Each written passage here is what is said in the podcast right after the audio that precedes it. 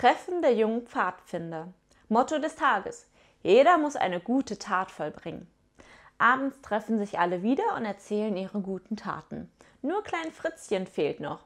Endlich kommt er. Total zerzaust und zerkratzt und seine Sachen sind total zerrissen, sagt der Pfadfindenleiter. Na, Fritzchen, was hast du heute für eine gute Tat vollbracht?